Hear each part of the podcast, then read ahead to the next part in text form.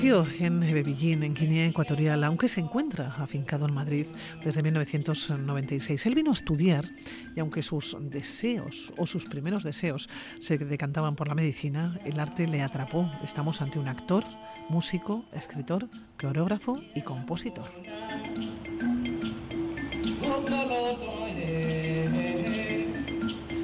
Pertenece a la etnia Fang, es conocedor de la cultura y de las manifestaciones artísticas de las cinco etnias principales que habitan en Guinea Ecuatorial.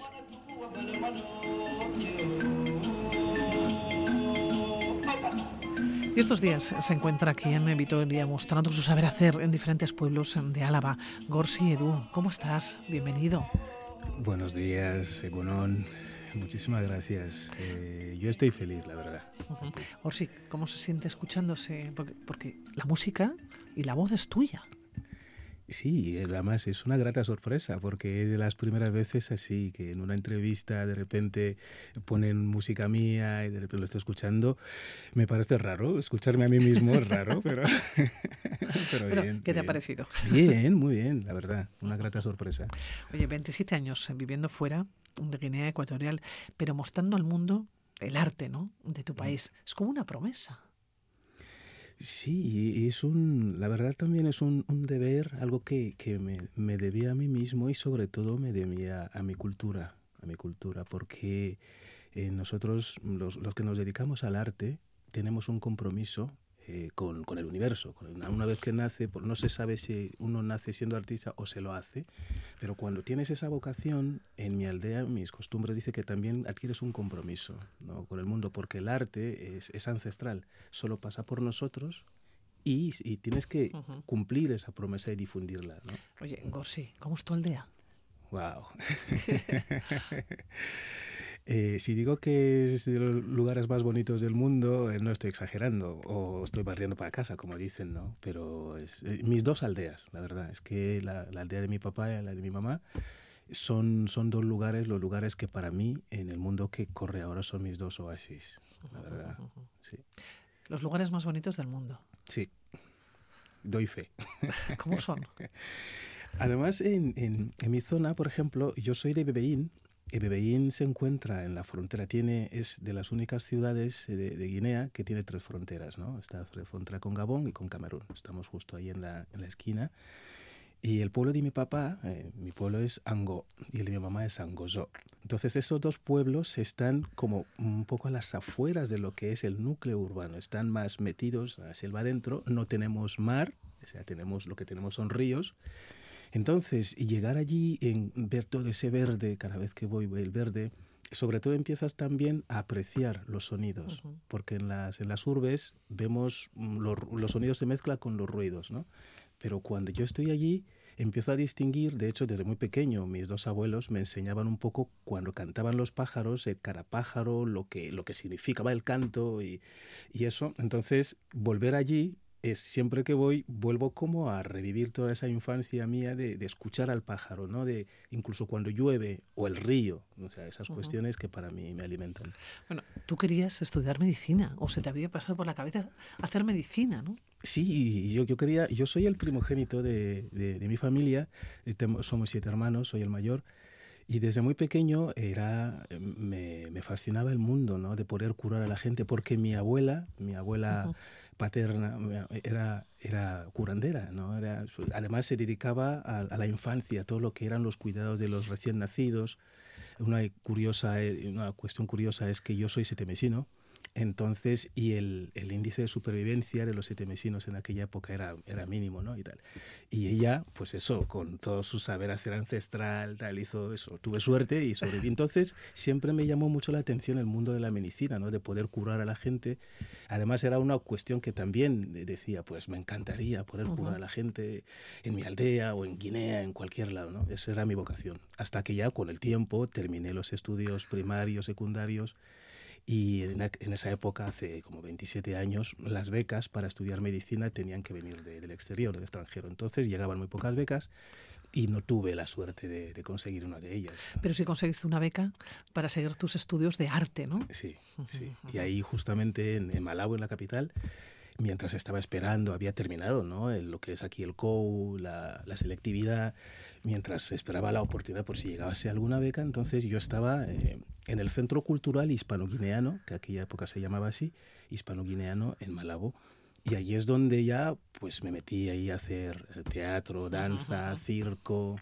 Y justamente conocí a un, a un maestro mío, ¿no? que tanto él como, como Quique León y Marcelo Ondón, que eran los que eran los gestores del Centro Cultural en aquella época, entonces Marcelo, que estudió en la Ciudad de los Muchachos, aquí en, en, Orense, entonces él regresó a Guinea, él es guineano, y a partir de allí yo con una beca, eh, me da una beca para, para, estudiar artes escénicas en Santander.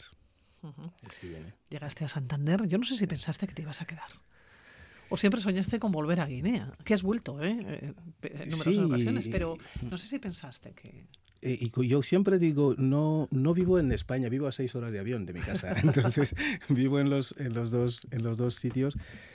Eh, y, llegué para, para, estudiar artes escénicas, entonces lo que para mí eh, pensaba que iba a ser simplemente una carrera, para mí llegó a ser un mundo porque justamente al tener esa, esa preparación académica en las escénicas me dio la oportunidad de poder valorar mi propia cultura.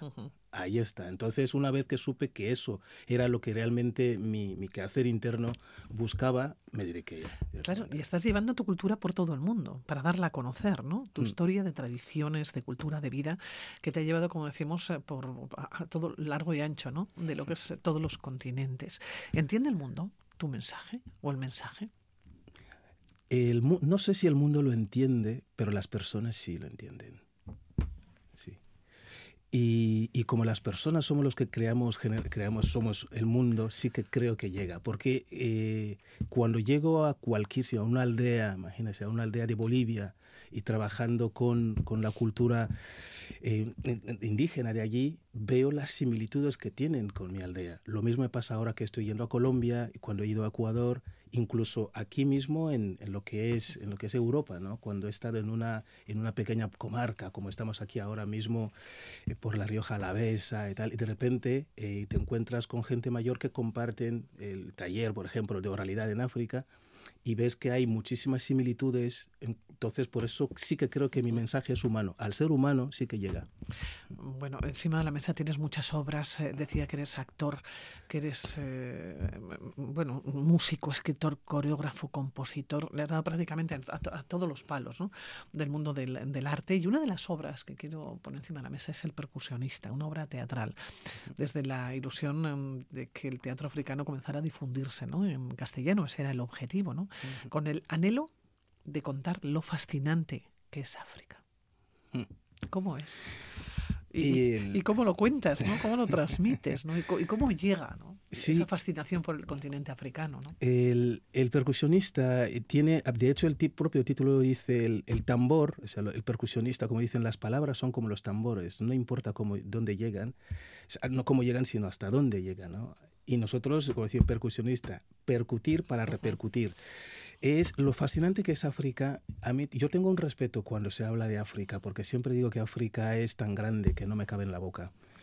Pero quería mostrar lo fascinante que es por una cuestión, porque cuando estamos fuera de nuestro continente, cuando estamos dentro, como estamos inmersos dentro de todo ese arte, de ese mundo, de esos olores, de estos colores, no somos muchas veces conscientes de eso, pero cuando tú sales desde fuera y lo ves desde fuera es cuando realmente lo, lo valoras y es cuando al valorarlo, porque ya lo conoces, intentas compartirlo. O sea, que, que vean África desde tus ojos, ¿no? Y, y, es lo que intento hacer desde mis, desde mis ojos y, y desde la percusión, ¿no? Lo desde, vemos la música. Y, sentimos la música, claro. sentimos la percusión.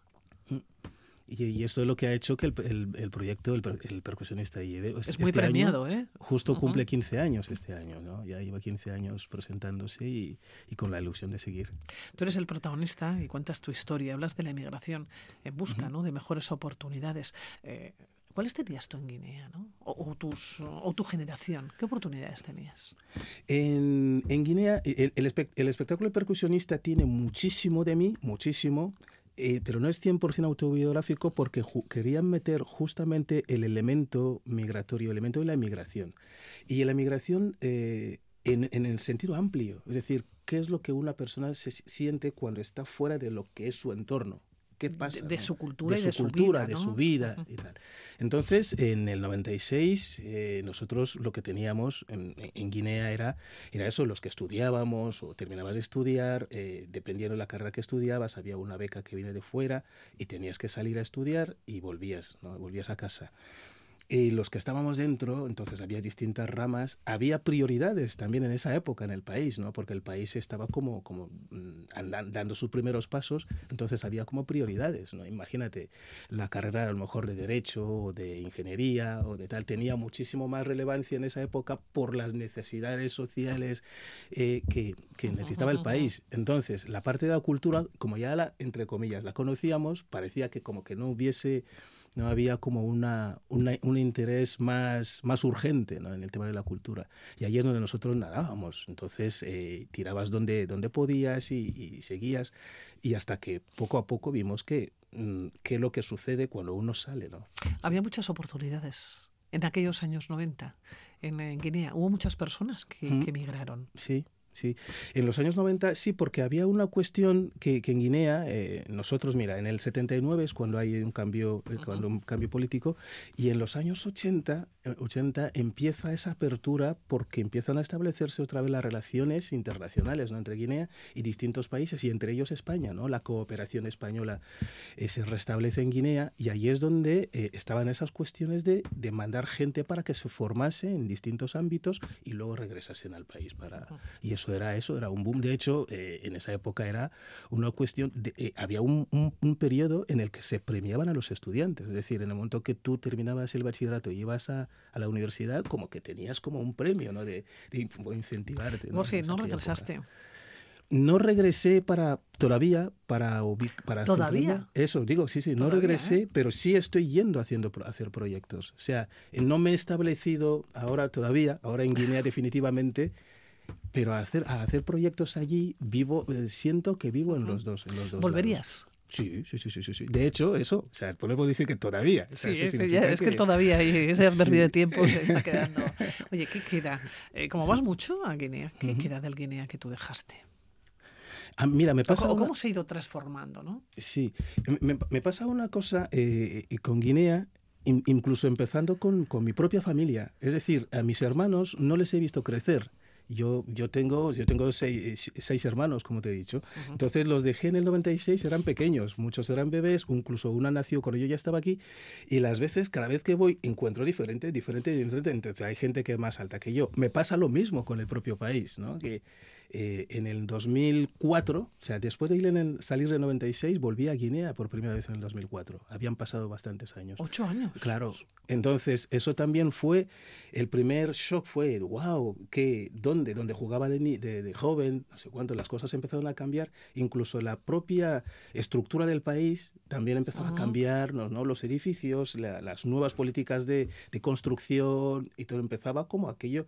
En el 2012 tengo la suerte de, de, participar en un evento muy importante, la Copa de África de Fútbol, ¿no? Era el primer evento muy importante que realizaba Guinea a nivel pues eso, a nivel internacional, que, que se conociese el país, Copa de África del Fútbol del 2012, fui el coreógrafo del evento inaugural.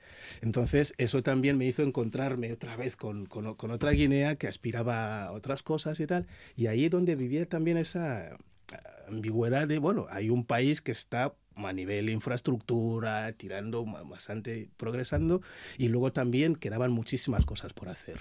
O sea, hay muchas cosas por hacer en, educación, en sanidad, en tal. Entonces, esas cuestiones. Y luego, el, el carácter humano empezó a notar también que cambiaba el mundo de la urbe y el mundo rural había como diferentes cosmovisiones ya, ¿no?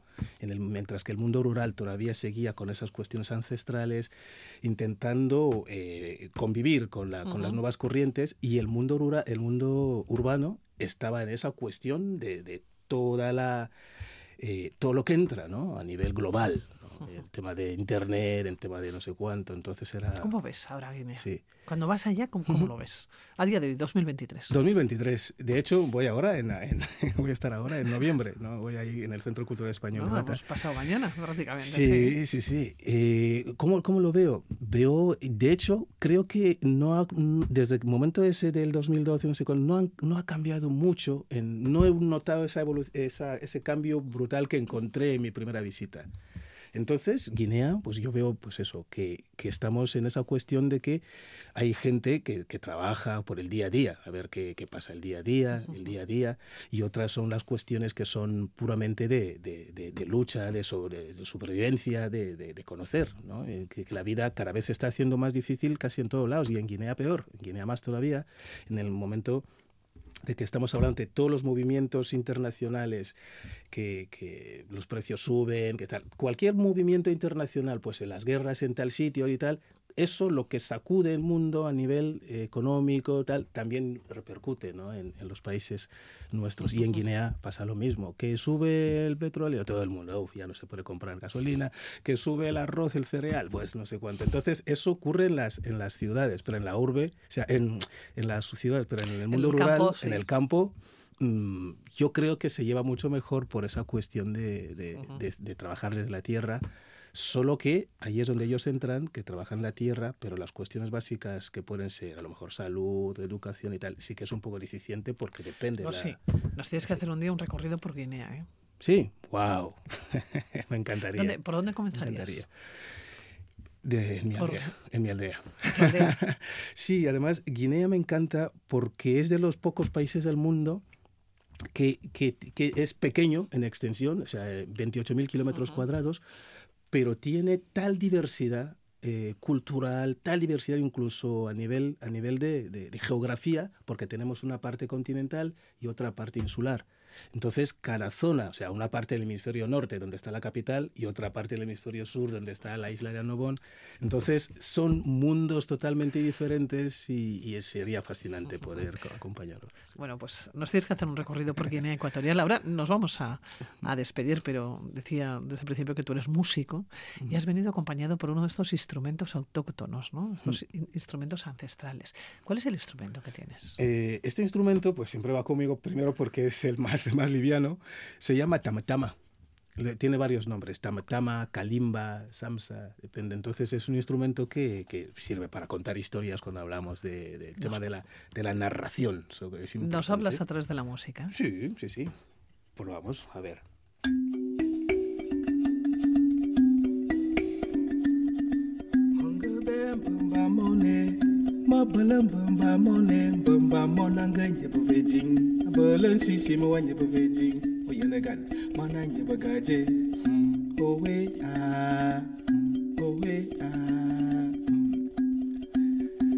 Cuando mi abuelo me empezó a enseñar a tocar los tambores, me dijo, mañana darás el primer día, el primer paso. A partir de allí, nunca dejes de aprender. En la vida siempre habrá alguien de quien aprender. Si es para bien, aprenderás cómo hacerlo. Y si es para mal, aprenderás a no hacerlo. Cuando toques, hazlo desde el corazón. Nunca pretendas demostrar que sabes. En la vida hay dos tipos de personas. Está el que sabe y no sabe que sabe, y el que no sabe y no sabe que no sabe.